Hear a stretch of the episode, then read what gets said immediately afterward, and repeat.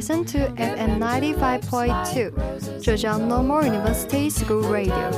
This is English Bridge, I'm Zoe. Today's topic is about a niche clothing brand that very popular for their specialty.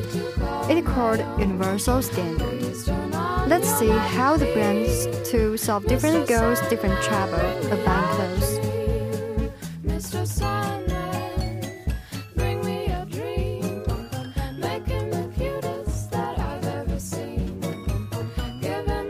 Most of Chinese girls always complain that they're too fat and wish they could be thinner.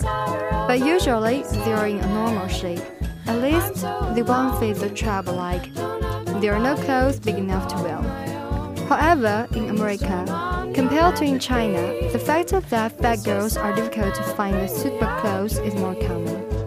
They even have to go to special markets or underground malls to buy clothes that fit them. What's more, obese people would like to be prepared for mental injury. When they go shopping for clothes, especially the answers given by shop assistants. Sorry, we don't have this size. I think you look better in a larger size. Maybe you could go to a sporting goods store. Well, it's just embarrassing. It's being fat a mistake? Polina and Alex don't think that. Polina and Alex are best friends, and they don't think the world is fair, especially for fat people. In the United States, two thirds of the population wear size 14 or larger, but many styles are size 14 or smaller. It is hard for fat people to have more choices, which makes them feel the malice of the world. Polina and Alex wanted to make sure anyone with the right body type could buy the right clothes. The two men quit their jobs and started a brand called Universal Standard. Well, the only criteria for buying clothes is style, not size, because there are any sizes you want.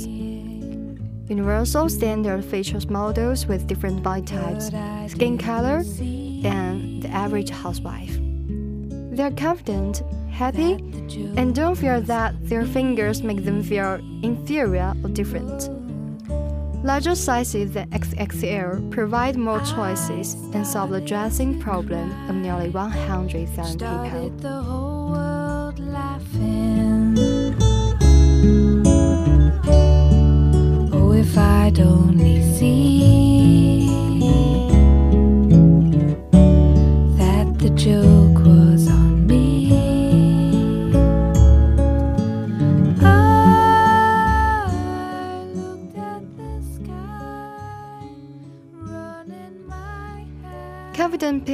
Are the most beautiful, especially 22 24 size model Lashonia. She wore a white shirt and plaid pants. Fat body can be taken everything a glance. When you are struggling with what to buy in the store, you've probably forgotten about the people the fashion world ignores. They probably even don't have a choice. Just because they don't speak doesn't mean they don't exist. The universal standard provides a platform to let them be brave. When I took the photos at the universal standard, I finally opened up about parts of myself that I didn't feel safe with. Lashonia said, This is the most powerful image I've ever seen of myself, and I'm proud of it. Not everyone is that mean. Lashonia's social media account has quickly amassed 19,000 followers who appreciate her style and positive attitude towards life. Universal Standard offers a wide selection of clothes from almost every category. From home to work clothes, daily categories are covered. Even yoga clothes, you can find them here if you need. Universal Standard also offers a variety of dresses, complete with matching guides. The hope is that even obese people will make an effort to dress up and socialize to reduce their obesity related depression. Universal Standard has also posted a hashtag on the social networking site US in the Wild to let people struggling with their weight struggle to express themselves. No matter how tall or short, fat or thin, posture is not a problem. As long as keep healthy habits, Everyone should have more choice and the respect they deserve.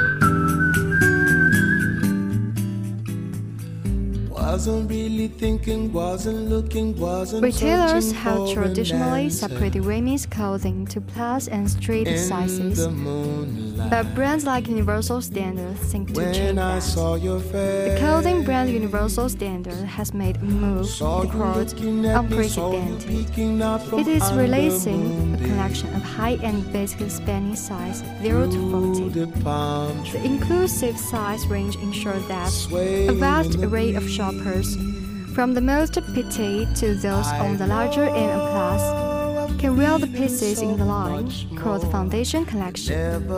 The collection, available in the brand's new store and online on October 18th, including turtle text, jeans, and dresses. In a retail industry that has traditionally separated women's apparel by size, requiring larger shoppers to visit plus-size clothing stores, a line as wide-ranging as the Foundation collection stands out. In recent years, love each other. a number of retailers, including big box stores like Target and Walmart, and indie brands like The Reformation and Mara Hoffman, have expanded their women's clothing sizes. Since 58% of Am- American women fall into the plus category, meaning they wear at least a size 14, it's a good business move. But extend the range that have debuted over the past few years often include only the smallest plus sizes. And many retailers that exclusively sell plus leg options beyond size 28 to 32. Universal Standard's new foundation collection comes in size 0 to 40. The foundation collection is particularly notable because it is available to women, regardless of where they fall on the street class spectrum. In fact, Universal Standard founders, Alex and Polina, want to eliminate the division between street and plus array altogether. They believe that women of any size should be able to walk into a store without worrying whether the retailers have clothes that fit them. It's a radical approach in an industry that has feeling underserved and isolated larger women. There is wondering most everything I see.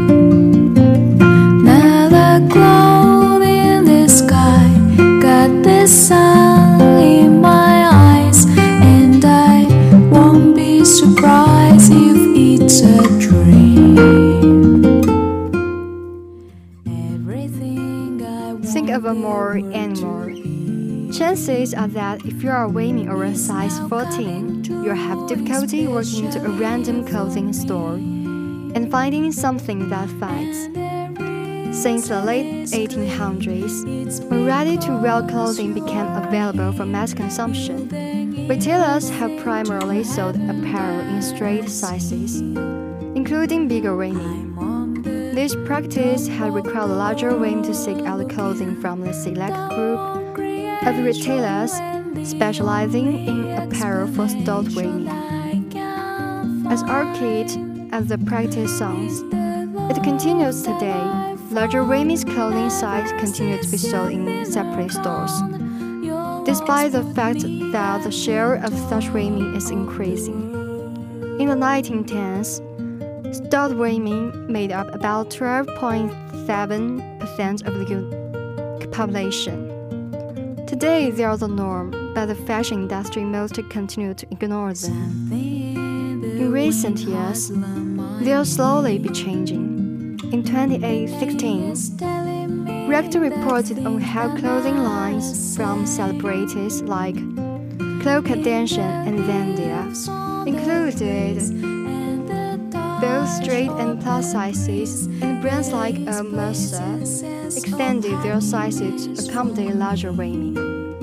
But the idea of straight sizes and plus sizes being sold together was still a novelty, as evidenced by ModCloth making headlines just for selling clothes in size 0 through 30 on the same racks as its first brick and mortar store.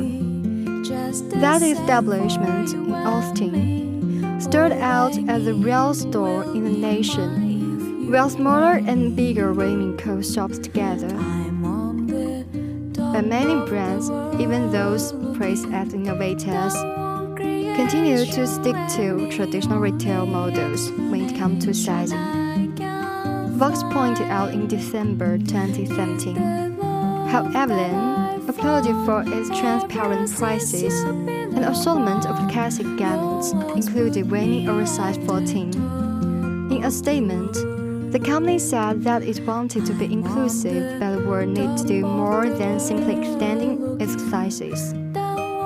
We need to launch Plus as a separate brand with new fits, new models, and new fabrics to ensure that the style fit and look great. The statement said, as we gain skill and get new customers, we will be able to focus our energy on launching this line. Everlane's statement may have raised more questions than it answered. After all, it has introduced children's clothing without launching a separate brand. Why would it be necessary to launch an entirely new brand simply to give women of all sizes clothing options? For a company framed as a trailblazer, Everlane don't appear willing to challenge the old retail industry norm of dividing clothing by size.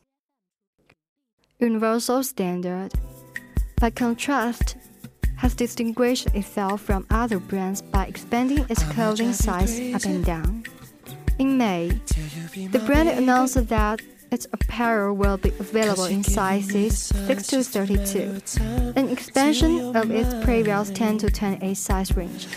This week, it announced that the new foundation collection in size 0 to 40 that Alex, the chief creative officer, and Polina, the CEO, don't plan to stop there. By next year, all clothing available from Universal Standard will be available through size 40, according to Alex. Then I hold you, and we get closer, and I want you, and I wanna drive you crazy, love. How can I just let go? If your eyes say yes, but you won't fall in love. If I were a painter, you'd be my Mona Lisa. If I were a scientist, babe, I'd find the right Our brand exists to basically end the segregation of fashion through sizing, she said. At some point, someone decided smaller women should have all these wonderful options, and larger women should be relegated to less in terms of size and style.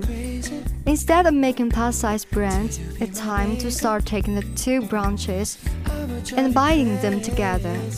We are not plus size, we are women. This is the size for you.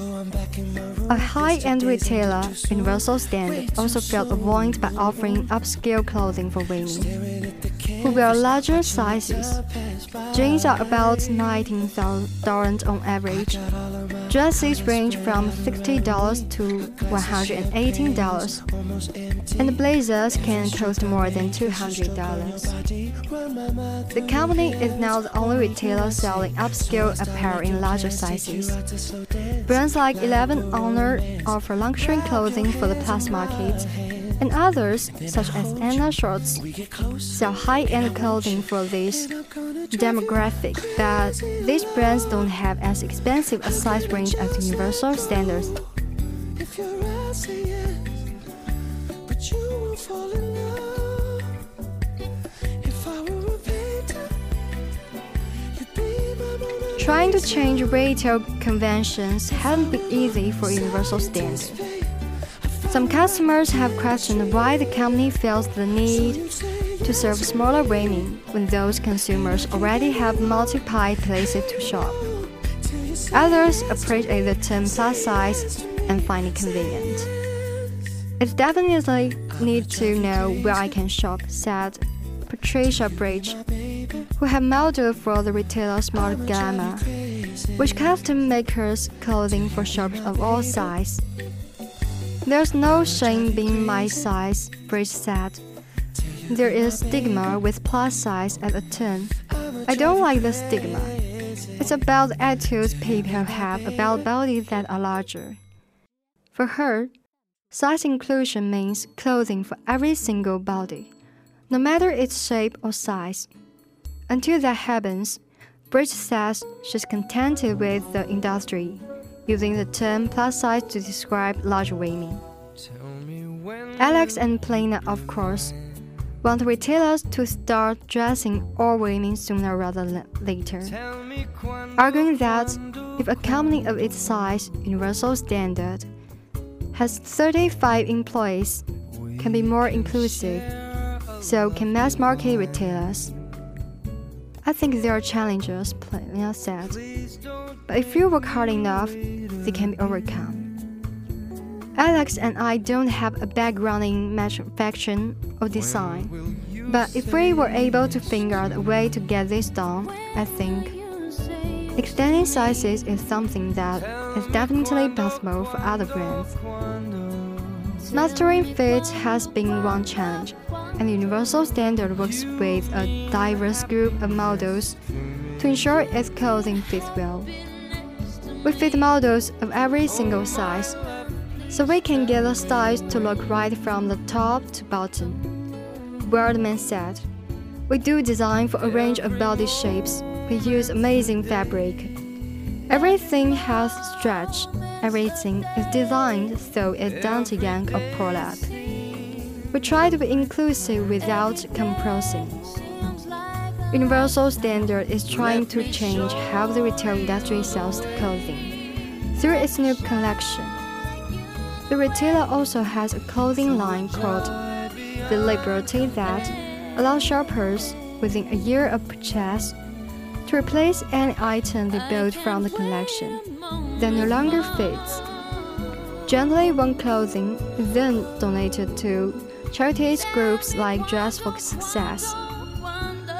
We're making sure a mini store looks flattening on size 28 as it does on a size 16 take efforts.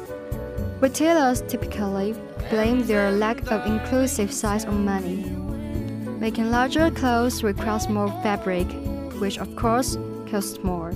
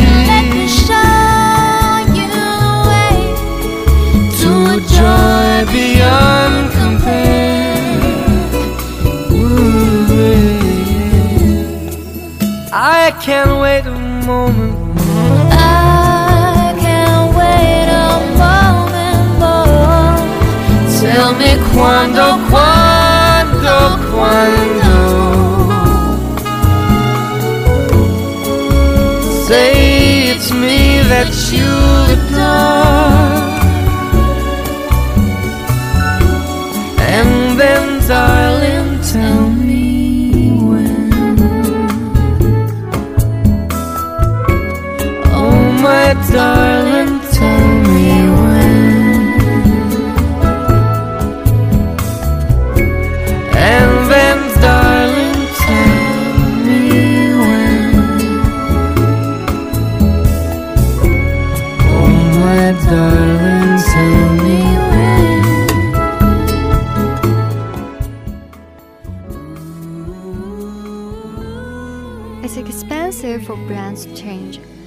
they've been doing their production and design for the past 50 years, said Jesus Mothers, a New York-based fashion and wearable list.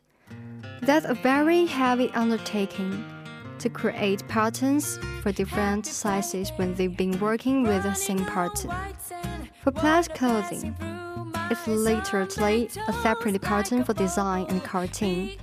That said, she argued that it's still wrong for retailers to marginalize shoppers who need extended sizes. Polina acknowledged that costs do go up when retailers make larger sizes, but inclusive sizes also attract a broader customer base. Those new shoppers offset the higher production costs. There is a way to do it and do it right, she said. And that's to really focus on quality, style, and fabric, and serving or winning.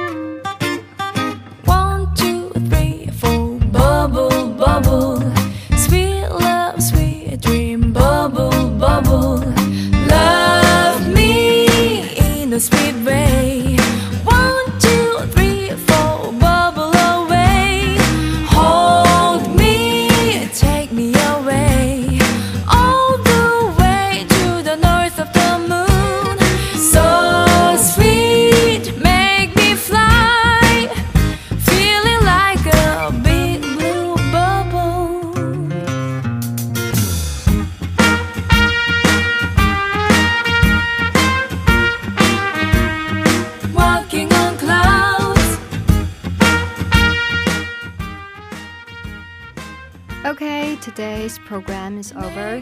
See you next time.